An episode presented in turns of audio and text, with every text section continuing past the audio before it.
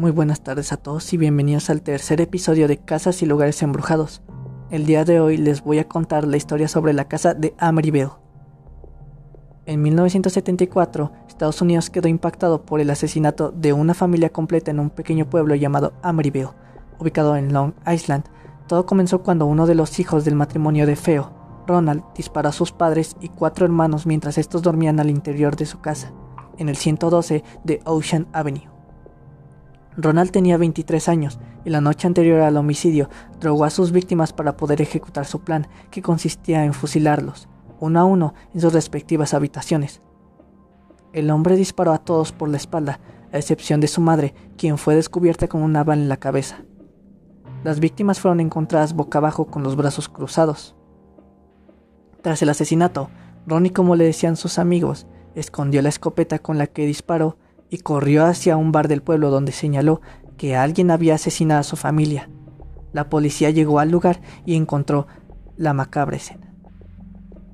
Debido a la débil coartada del joven, la policía pronto descubrió que el autor de los crímenes había sido el mismo Ronnie, cuyo abogado intentó declararlo enfermo mental, pues aseguraba que había escuchado voces que le ordenaban matar a su familia, algo que los jueces no creyeron y lo condenaron por asesinato a 25 años de cárcel por cada una de sus víctimas. Poco más de un año después de la tragedia, una nueva familia compró la casa y se mudaron a ella. El lugar era ensueño y su valor era muy asequible. Edificada sobre un amplio terreno, la casa contaba con tres pisos, cinco habitaciones y un amplio sótano. Pero como los nuevos dueños conocían lo que había ocurrido ahí, decidieron tomar sus precauciones. Cuando George y Kathy Lust Llegaron al lugar junto a sus tres hijos, llevaron un sacerdote para bendecir la propiedad, pero según cuenta la leyenda, apenas el hombre pisó el lugar, una voz proveniente del inmueble les gritó, fuera de aquí. Esa sería la primera de muchas muestras de actividades paranormales que se vivieron en dicho lugar. Ruidos, olores y manchas desconocidas aparecieron por toda la casa, siendo el más afectado, el padre de familia, George no podía dejar de sentir un gran frío que lo hacía pasar horas frente a la chimenea. Además, poco a poco, comenzó a despreocuparse de su aspecto personal y se volvió malhumorado y extraño.